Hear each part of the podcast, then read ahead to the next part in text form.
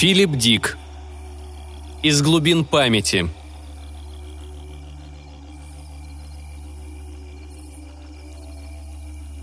Куайл проснулся и сразу захотел на Марс. Чудесные долины, побродить бы по ним. Завистливой тоской подумал он. Он почти что чувствовал обволакивающее присутствие того другого мира, который видели только секретные агенты да высшие правительственные чины. Куда там клерку? Нет, это невозможно. «Ты собираешься вставать?» – сонно пробормотала Кирстен с обычной злобной раздражительностью. «Свари кофе». «Хорошо», – сказал Дуглас Куайл и босиком прошлепал из спальни на кухню. Там он поставил кофе, уселся за столик, достал маленькую жестянку диновского нюхательного и резко втянул в себя воздух. Острая смесь защипала нос, обожгла уголки рта, но Куайл продолжал вдыхать. Это пробуждало его и приводило ночные фантазии и тайные мечты к некому подобию рациональности. «Я добьюсь», — твердил себе Куайл. «Я попаду на Марс». Конечно, это неосуществимо, и он постоянно осознавал иллюзорность своего желания, даже во сне. Дневной свет, копошение жены, расчесывающей волосы перед зеркалом. Все сговорились поставить его на место, напомнить ему, кто он такой. «Самый обыкновенный мелкий служащий», — горько сказал себе Куайл. Кирстен напоминала об этом по крайней мере раз в день, и он ее не винил. Дело жены – возвращать мужа на землю. На землю, подумал он и засмеялся, буквально выражаясь. «Чего ты там хихикаешь?» – спросила Кирстен, влетая на кухню в развивающемся розовом халатике. «Небось опять замечтался?» «Да», – произнес он и уставился в окно, вниз, на оживленное движение, на маленькие деловитые фигурки людей, спешащих на работу. Скоро он будет среди них – как всегда. «Спорю, что о какой-нибудь шлюхе», — уничтожительно заметила Кирстен. «Нет, о боге, боге войны», с изумительными кратерами, в глубинах которых прячутся всевозможные растения. «Послушай». Кирстен присела перед ним на корточке, резкость исчезла из ее голоса. «Но океана, нашего океана, намного, гораздо красивее. Ты знаешь это, все это знают. Достань же костюм и возьми неделю за свой счет и поживем там в одном из круглогодичных курортов. Мы еще к тому же...» Она осеклась. «Ты не слушал. А следовало бы. Ты одержим своим Марсом, своей навязчивой идеей». Ее голос поднялся до пронзительных нот. «Боже милосердный, Дуг! Куда ты катишься?» «На работу», — сказал он, поднимаясь на ноги, забыв про завтрак. «Вот куда я качусь». Она пристально посмотрела на мужа. С каждым днем ты становишься все упрямее. Куда это тебя приведет?» «На Марс», — ответил он и достал из шкафа свежую рубашку. Выйдя из такси, Дуглас Куайл пересек три набитые до отказа пешеходные ленты и подошел к современному привлекательному зданию. Там он остановился прямо среди дневной толчи и медленно прочитал мерцающую неоновую вывеску. Он и раньше приглядывался к ней, но никогда не приближался.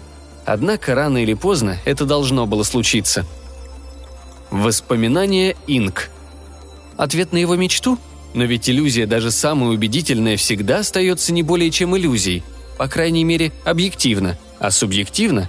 Совсем напротив. Так или иначе его ждут, через пять минут встречи.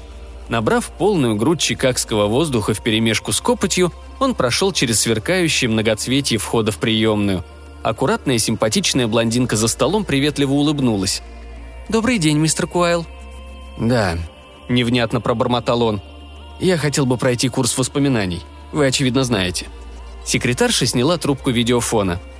«Мистер Маклейн, здесь мистер Куайл. Можно ему заходить или еще рано?» «Пст, фрум-брум-грум», – зарокотала в трубке. «Пожалуйста, мистер Куайл», – сказала секретарша. «Мистер Маклейн ждет вас. Направо комната Д». После короткого замешательства он нашел нужную дверь. За необъятным столом из настоящего орехового дерева восседал радушного вида мужчина средних лет, в модном сером костюме из кожи марсианской лягушки. Уже одна только одежда говорила Куайлу, что он попал по адресу. «Садитесь, Дуглас», — пригласил Маклейн, махнув пухлой рукой на кресло у стола. «Итак, вы хотите побывать на Марсе. Превосходно». Куайл сел. «Я не совсем уверен», — напряженно произнес он. Дело в том, что это стоит уйму денег, а в действительности я, похоже, ничего не получаю. Не намного дешевле настоящей поездки, подумал он. У вас будут ощутимые доказательства, живо возразил Маклейн. Все, что потребуется. Вот, позвольте показать». Он выдвинул ящик и достал толстую папку. «Корешок билета».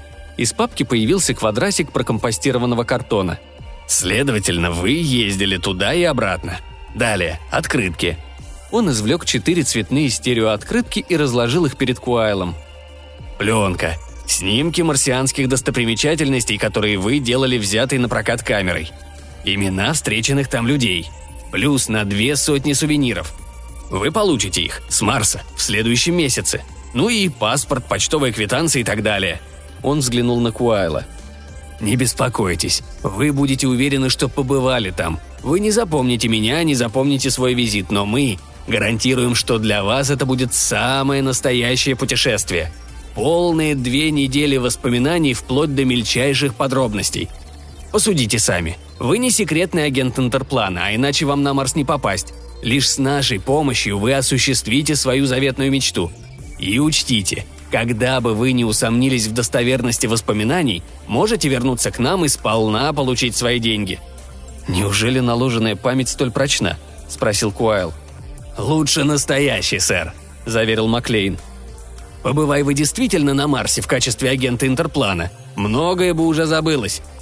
Мы же обеспечиваем такие устойчивые воспоминания, что не потускнеет ни одна деталь. Это творение опытных специалистов, экспертов, людей, которые провели на Марсе долгие годы. И в каждом случае мы все тщательно проверяем. Причем ваша мечта имеет достаточно вещественную основу. Выбери вы Плутон или захоти вы стать императором Лиги внутренних планет, у нас бы возникло гораздо больше трудностей. И, соответственно, значительно возросла бы плата. Хорошо, решил Куайл и потянулся за бумажником. Если нет другого пути, придется довольствоваться. «Не надо так говорить!» – возмущенно воскликнул Маклейн. «Вы думаете, что вам подсовывают второсортный товар? Естественная память со всеми ее неточностями, искажениями и провалами – вот второсортный товар!» Он взял деньги и нажал кнопку на селекторе. «Что ж, мистер Куайл», – мягко проговорил он, когда в открывшуюся дверь вошли двое коренастых мужчин – Желаю секретному агенту счастливого пути на Марс». Маклейн поднялся и вышел из-за стола, чтобы пожать вспотевшую ладонь Куайла. «Хотя, собственно, ваше путешествие уже завершилось. Сегодня в 16.30 вы... Хм... Прибудете на Землю. Такси отвезет вас домой, и, как я говорил, вы никогда не вспомните меня или свой визит к нам. Вы забудете даже, что слышали о нашем существовании». От волнения у Куайла пересохло во рту – на нетвердых ногах он вышел вслед за двумя техниками из кабинета. «Неужели я искренне буду полагать, что слетал на Марс?» – думал он. «Что сумел осуществить заветную мечту всей жизни?» Им овладело какое-то зудящее предчувствие недоброго. Оставалось только ждать. Селектор на столе Маклейна загудел и раздался спокойный мужской голос. «Мистер Куайл под наркозом, сэр. Разрешите начинать или вы будете присутствовать лично?» «Начинайте, Лоу», бросил Маклейн. «Это самый обычный случай, не должно быть никаких осложнений». Имплантацию искусственной памяти о путешествии на другие планеты приходилось делать с монотонной регулярностью. За месяц, прикинул он с кислой миной, около 20 раз. Эрзац путешествия буквально стали нашим хлебом. «Хорошо, мистер Маклейн», — ответил Лоу, и селектор замолчал. Открыв большой шкаф, Маклейн покопался и вытащил два пакета — Пакет номер 3 «Путешествие на Марс» и пакет номер 62 «Секретный агент Интерплана». Он вернулся за стол, удобно устроился в кресле и вывалил содержимое пакетов. Предметы, которые предстояло поместить в квартиру Куайла, пока тот находится без сознания. «Пистолет за одну кредитку – самый дорогой пункт в нашем списке», – иронично отметил Маклейн. Крошечный передатчик, который следует проглотить в случае провала агента, кодовая книга, поразительно напоминающая настоящую – Всякая мелочь, не имеющая сама по себе существенного значения, но неразрывно связанная с воображаемым путешествием. Половинка древней серебряной монеты достоинством в 50 центов, пара неправильно записанных стихов Джона Дона, каждый на отдельном листке папиросной бумаги, ложка из нержавеющей стали с выгравированной надписью «Собственность марсианского поселения», телефонное подслушивающее устройство, которое... Загудел селектор – «Простите за беспокойство, мистер Маклей, но происходит что-то непонятное. Пожалуйста, вам лучше все-таки прийти. Куайл все еще под наркозом, хорошо отреагировал на наркедрин, но... Иду!» Почувствовав тревогу, Маклейн вышел из кабинета и поспешил в лабораторию. Дуглас Куайл лежал на кровати с прикрытыми глазами, медленно и регулярно дыша. Казалось, он осознает, но лишь очень смутно, присутствие двух техников и появившегося Маклейна. «Нет места для внедрения ложной памяти?» – раздраженно спросил Маклейн. «Найдите соответствующий участок и затрите. Он работает в бюро иммиграции и, как всякий государственный служащий, безусловно, две недели отдыхал.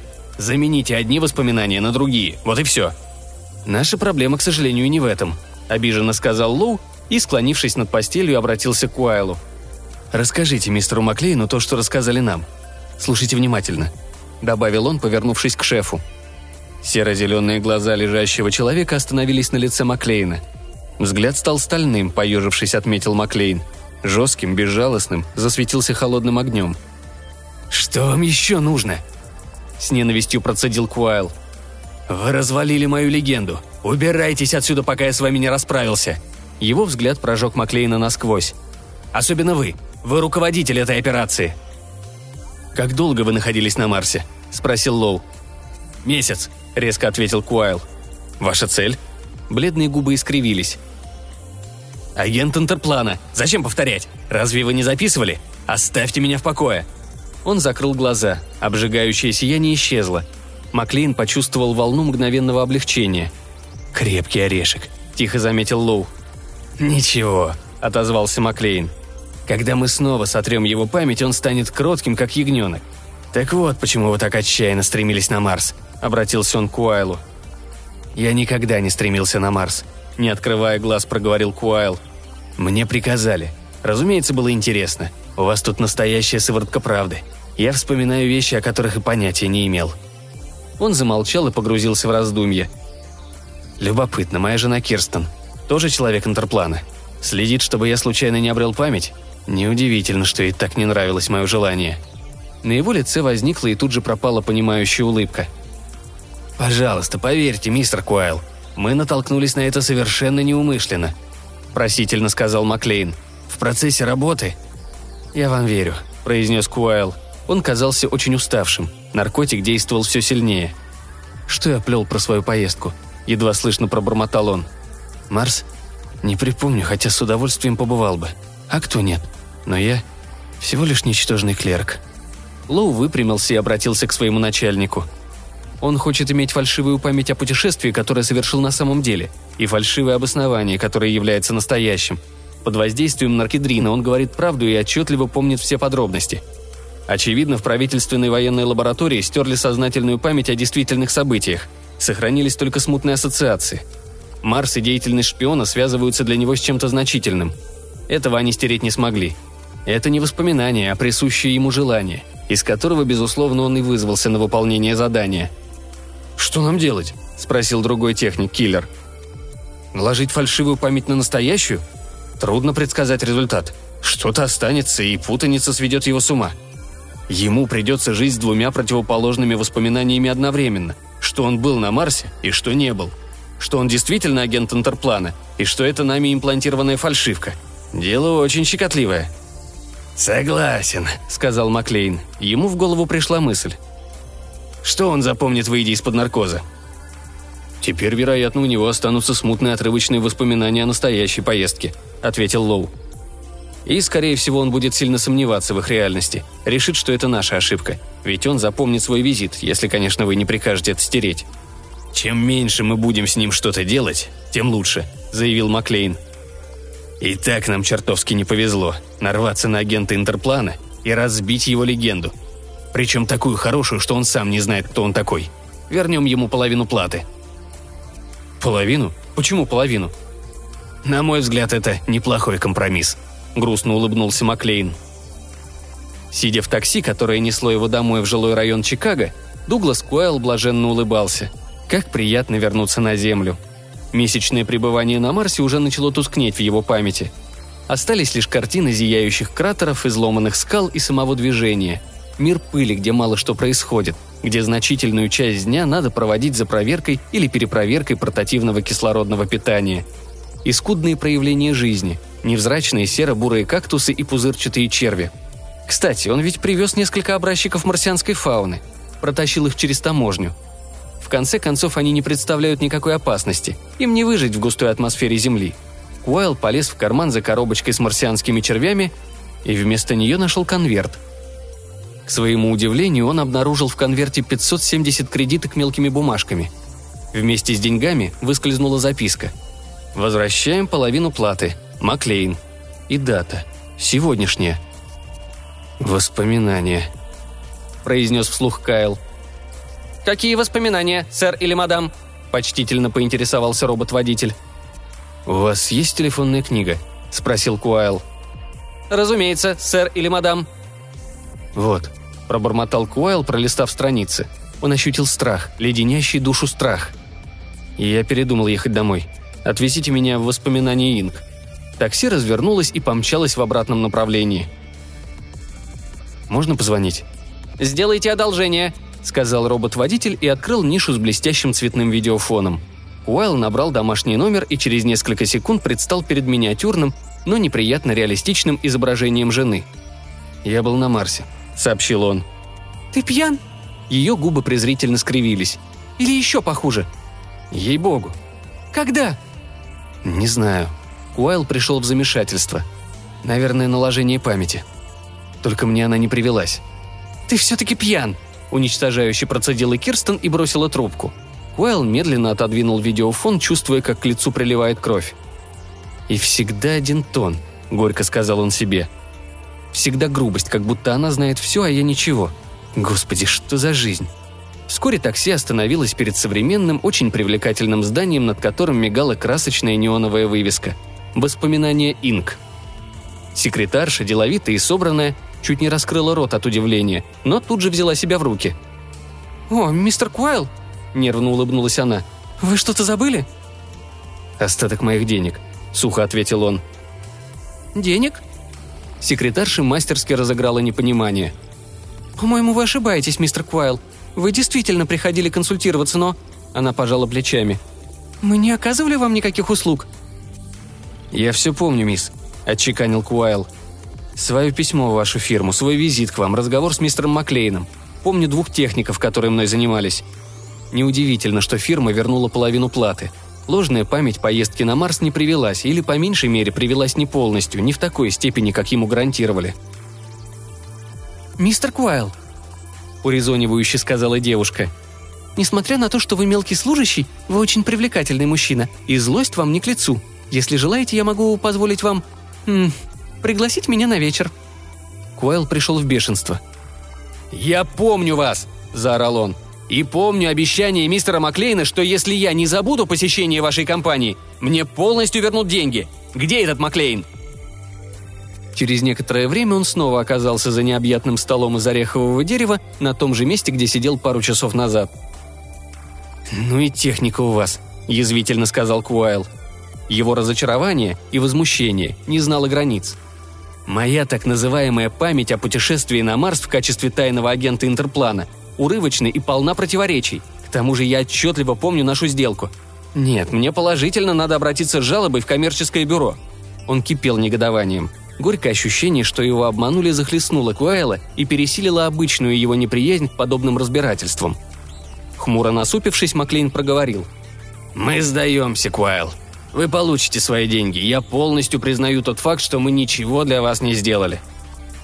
«Вы даже не обеспечили меня доказательствами пребывания на Марсе», – обвиняюще продолжал Куайл. «Вся ваша болтовня – лишь пускание пыли в глаза. Никаких билетов, никаких открыток, никакого паспорта, никаких...» «Послушайте, Куайл», – перебил Маклейн. «Я мог бы объяснить вам». Он замолчал. «Нет, не надо». Он нажал кнопку на селекторе.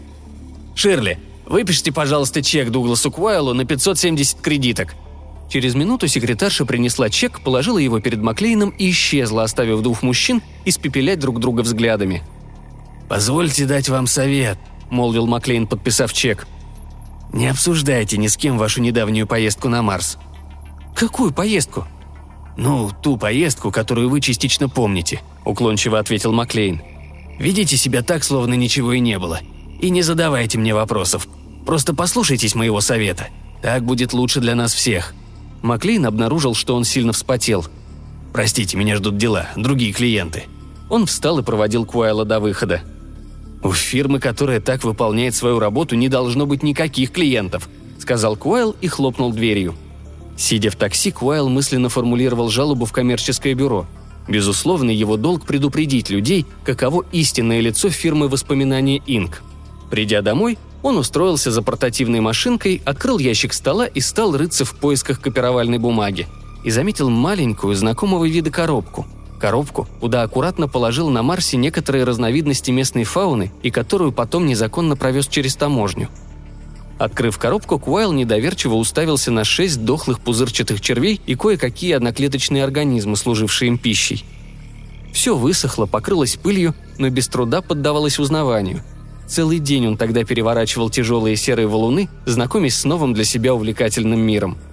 «Но я не был на Марсе», — осознал он. Хотя, с другой стороны... В дверях появилась Кирстен, держа в обеих руках объемистые хозяйственные сумки. «Ты чего дома среди рабочего дня?» Голос ее, как всегда, звучал гневно вызывающе. «Ездил я на Марс или нет?» – спросил Куайл. «Конечно нет. Уж ты бы запомнил, надо полагать». «Мне кажется, ездил», – растерянно проговорил он. «И в то же время кажется, что нет». «Реши, в конце концов». «Но как?» – простонал Куайл. «Я помню два набора фактов, но не знаю, какой из них настоящий.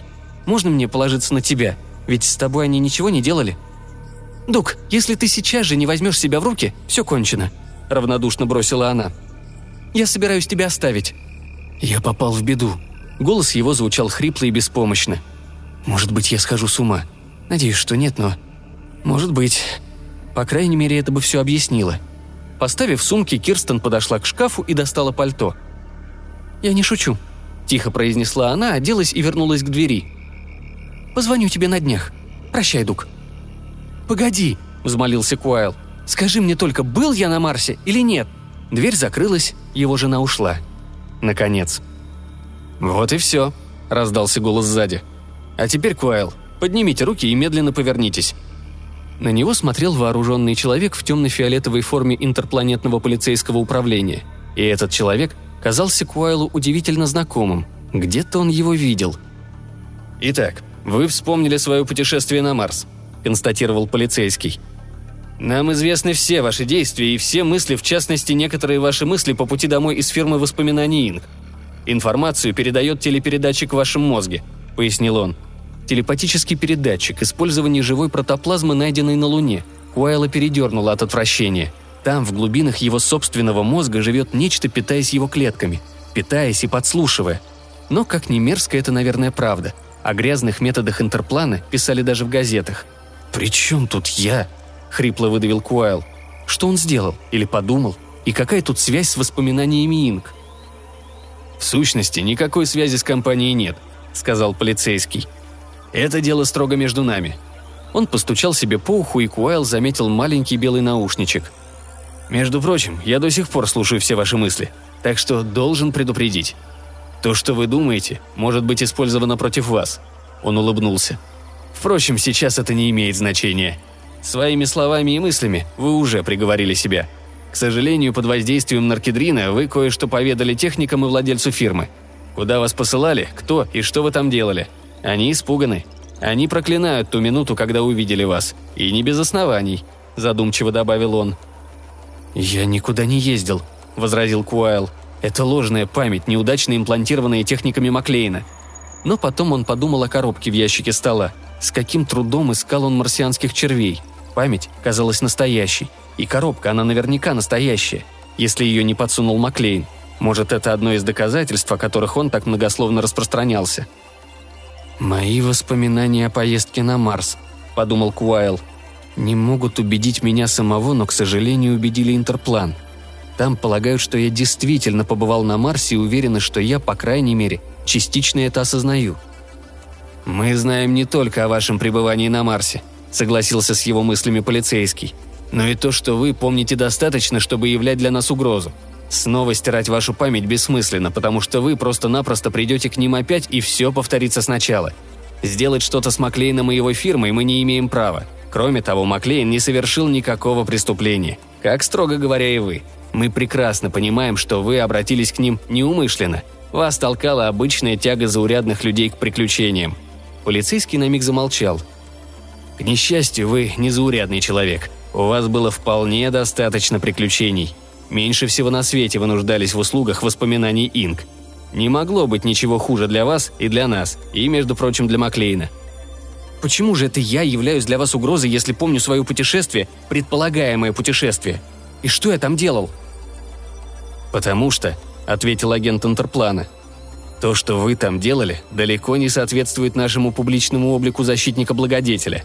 Вы выполняли особое задание, и все это неминуемо всплывет, благодаря наркедрину. Коробка с мертвыми червями полгода лежит в ящике с самого вашего возвращения — и ни разу вы не проявили ни малейшего любопытства. Вы даже не знали о ее существовании, пока вы не вспомнили о ней по пути домой. Нам пришлось действовать. Откуда-то из укрытия появился второй человек в форме интерплана. Они тихо между собой заговорили. Куайл лихорадочно соображал. Теперь он помнил больше. Полицейский не ошибался относительно наркедрина. Вероятно, они, интерплан, сами его использовали. Вероятно? Да наверняка – он лично видел, как они вводили наркотик заключенному. Где это могло быть? На Земле?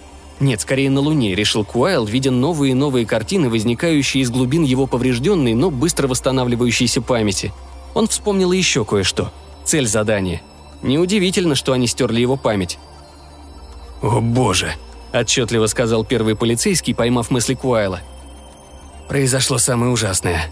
Он подошел к Уайлу и направил оружие – нам придется убить вас. Немедленно». «Почему немедленно?» – заметно нервничая спросил второй агент. «Отвезем его в Нью-Йорк, в штаб-квартиру и пусть там...» «Он знает, почему немедленно». Первый полицейский тоже сильно нервничал, но совсем по другой причине. Память вернулась к Уайлу полностью, и он отлично понимал его напряженность. «На Марсе», — хрипло проговорил Куайл, — «я убил человека пройдя через 15 телохранителей, вооруженных. Пять лет готовил его интерплан к этому заданию. Он был профессиональным убийцей. Он знал, как расправиться с врагом. И тот, с наушником, понимал это. Если действовать быстро... Револьвер выстрелил, но Куайл уже скользнул в бок, молниеносно срубил вооруженного агента и в тот же миг взял на мушку второго растерянного полицейского. «Уловил мои мысли», – произнес Куайл, пытаясь отдышаться – но я все-таки сделал то, что хотел. «Он не будет стрелять, Сэм!» – прохрипел упавший агент. «Он ведь понимает, что ему конец!» «Сдавайся, Куайл!» Кривясь от боли, полицейский поднялся на ноги. «Оружие! Ты не станешь им пользоваться. А если отдашь, я обещаю не убивать тебя. Пускай решает начальство, возможно, они снова сотрут твою память. Не знаю». Сжимая револьвер, Куайл бросился из квартиры. «Если станете меня преследовать, я убью вас», – подумал Куайл. «Так что не советую». Его не преследовали. Очевидно, полицейские уловили его мысли и решили не рисковать. Он уцелел. На время. Но что дальше? Куайл влился в толпу пешеходов. Голова его раскалывалась. Но он, по крайней мере, спасся от смерти. Еще чуть-чуть, и его застрелили бы в собственной квартире. Рано или поздно они это сделают, когда найдут. А с передатчиком внутри на это не понадобится много времени – Ирония судьбы. Он получил все, о чем мечтал, что просил у компании воспоминаний Инк. Приключения, подвиги, операции Интерплана, тайные и опасные путешествия на Марс, где ставкой была сама жизнь. Хорошо, когда такое всего лишь воспоминание. Койл сидел в парке на лавочке, бездумно наблюдая за стайкой нахалят. Привезенных с лун Марса полуптиц, способных даже в высокой гравитации Земли к свободному парению. «Может быть, я смогу вернуться на Марс?» – размышлял он. «Но что тогда?» – на Марсе будет еще хуже. Политическая организация, руководителя которой он ликвидировал, засечет его в первую же секунду. Вдобавок к интерплану еще и они. Интересно, мои мысли слышны? Прямая дорожка к сумасшествию, сидеть в одиночестве и представлять, как смыкается кольцо преследователей. Куайл поежился, поднялся на ноги, бесцельно побрел, засунув руки глубоко в карманы. «Куда бы я ни пошел, вы всегда будете со мной, пока я ношу в голове это дьявольское устройство», «Давайте договоримся», — думал он для себя и для них. «Наложите мне снова фальшивую память, что я жил серой скучной жизнью и никогда не был на Марсе, никогда не держал в руках оружие и не видел вблизи интерплановскую форму». «Вам уже объяснили», — произнес голос в голове. «Это будет недостаточно». Куайл застыл на месте. «Мы уже поддерживали с вами связь подобным образом», — продолжал голос. «На Марсе, когда вы были нашим оперативным работником. И вот теперь пришлось снова. Где вы находитесь?» Шагаю к смерти от ваших пуль. Откуда вам известно, что этого недостаточно?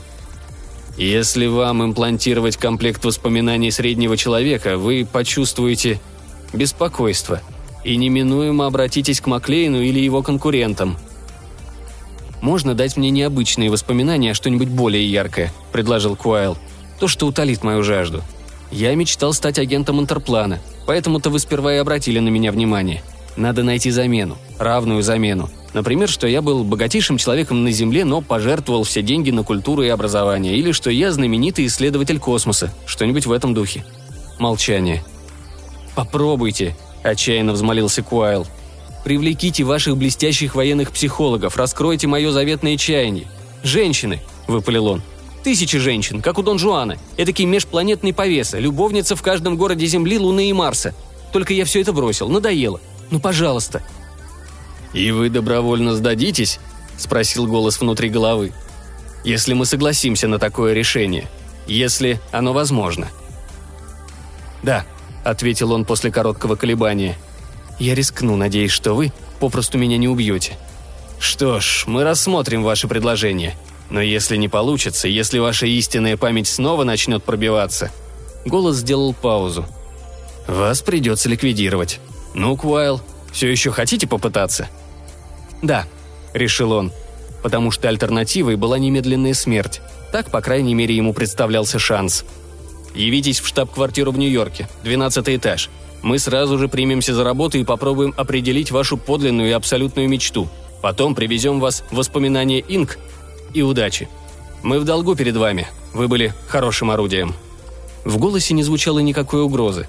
Они, организация, скорее испытывали к нему симпатию. «Спасибо», — сказал Куайл и отправился искать такси. «У вас самые интересные фантазии, мистер Куайл», — заявил пожилой психолог суровым лицом. «Вероятно, сознательно вы не отдаете себе отчета в таком желании. Даже не мечтаете и не предполагаете о нем. Так часто бывает. Надеюсь, вы не очень огорчитесь, когда узнаете правду». «Лучше ему не огорчаться», – отрывисто пролаял старший полицейский офицер. «Если не хочет получить пулю».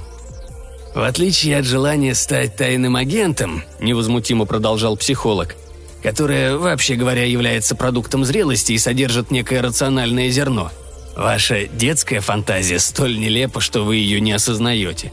Заключается она в следующем. Вам 9 лет, вы прогуливаетесь по какой-то сельской местности. Прямо перед вами приземляется неизвестной конструкции космический корабль из иной звездной системы. Корабль невидимый для всех, кроме вас, мистер Куайл. Его пассажиры – маленькие беспомощные существа наподобие полевой мышки. Однако они намереваются завоевать Землю – Десятки тысяч подобных кораблей немедленно отправятся в путь, как только этот передовой отряд даст добро. «Надо полагать, я их останавливаю», — сказал Куайл, ощущая смесь увлеченности и презрения. «Сокрушаю их в одиночку, вероятно, наступив ногой». «Нет», — терпеливо возразил психолог. «Вы останавливаете вторжение, но не уничтожая, а выказывая сострадание и доброту, хотя путем телепатии, их способ общения, узнали, зачем они прилетели, им никогда не встречались такие гуманные черты в разумных существах, и чтобы показать, как высоко они это ценят, они заключают с вами договор. «Пока я живу, Земля в безопасности», – догадался Куайл. «Совершенно верно». Психолог обратился к офицеру Интерплана. «Эта мечта полностью соответствует его личности, несмотря на деланную иронию». Таким образом, одним своим существованием я спасаю Землю от покорения –— проговорил Куайл, чувствуя растущую волну удовольствия. «Значит, я являюсь самым важным, самым значительным человеком на Земле. И пальцем не шевеля». «Да, сэр», — подтвердил психолог. «Это краеугольный камень вашей психики.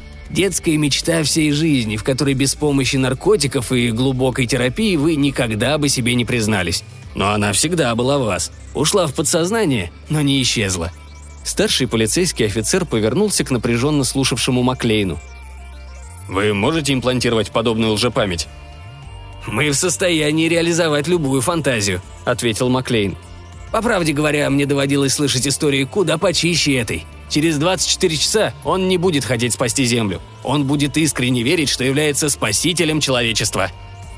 «В таком случае приступайте к работе», — велел офицер.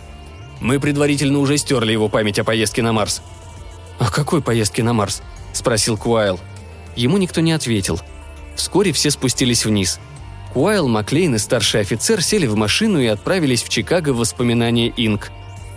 «И постарайтесь на сей раз не допускать ошибок», – многозначительно посоветовал полицейский. «Все пойдет как по маслу», – промямлил Маклейн, обильно потея. «Ничего общего с Марсом или Интерпланом. Надо же голыми руками остановить вторжение с иной звездной системы». Он покачал головой. «Чего только не выдумают дети, причем милосердием, а не силой. Оригинально». Он промокнул лоб полотняным платком. Все промолчали. «Это даже трогательно», — добавил Маклейн. «Но самонадеянно», — непреклонно отрезал офицер так как после его смерти вторжение все-таки состоится. Самая грандиозная мания, которую я встречал. Он окинул Куайла неодобрительным взглядом. Подумать только, что такой человек получал у нас зарплату. Наконец они достигли Чикаго, прибыли в воспоминания Инк и сдали Куайла на попечение Лоу и Киллера. Потом Маклейн, полицейский офицер и секретарша Ширли вернулись в кабинет. Ждать. «Приготовить для него пакет?» – спросила Ширли. «Да, конечно. Комбинации пакетов 81, 20 и 6». Из большого шкафа Маклин достал соответствующие пакеты и отнес их к столу. Из пакета 81 – волшебная врачевательная палочка, подаренная клиенту, то есть в данном случае мистеру Куайлу инопланетянами. Знак их признательности. «Она работает?» – живо поинтересовался офицер. «Работала когда-то. Но он, хм, видите ли, давно израсходовал ее магическую силу, целя налево и направо. Маклин хохотнул и открыл пакет номер 20. «Благодарность от генерального секретаря ООН за спасение Земли. И из пакета номер 6...» «Записка», — подсказала Ширли, — «на непонятном языке». «Где пришельцы сообщают, кто они такие и откуда явились», — подхватил Маклейн. «Включая подробную звездную карту с изображением маршрута их полета. Разумеется, все на их языке, так что прочесть невозможно. Он не помнит, как они читали. «Это надо отвезти в квартиру Куайла», — сказал он полицейскому офицеру, «чтобы он их нашел и подтвердил свои фантазии». Загудел селектор. «Мистер Маклейн, простите, что беспокою вас». Это был голос Лоу.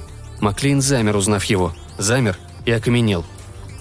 «Тут что-то происходит. Пожалуй, лучше вам прийти. Как и в прошлый раз, Куайл хорошо отреагировал на наркедрин, но...» Маклейн сорвался с места. Дуглас Куайл лежал на кровати с прикрытыми глазами, медленно и регулярно дыша, смутно осознавая присутствие посторонних. «Мы начали его расспрашивать», – произнес Лоу с побелевшим от ужаса лицом. «Нам необходимо было точно определить место для наложения лжепамяти. И вот...» «Они велели мне молчать», – пробормотал Куайл слабым голосом. «Я и помнить-то не должен был. Но как можно забыть такое?» «Да, такое трудно сделать», – подумал Маклейн. «Но тебе удавалось до сих пор». «Мне подарили в благодарность документ на их языке», – шептал Куайл. «Он спрятан у меня дома. Я покажу вам». «Советую не убивать его», – сказал Маклейн вошедшему офицеру. «Иначе они вернутся». «И невидимую волшебную палочку-уничтожительницу», – продолжал бормотать Куайл. «Так я убил того человека на Марсе, выполняя задание Интерплана. Она лежит в ящике стола вместе с коробкой пузырчатых червей. Офицер молча повернулся и вышел из комнаты. «Все эти вещественные доказательства можно убрать на место», – подумал Маклейн. «Включая благодарность от генерального секретаря ООН. В конце концов, скоро последует настоящее».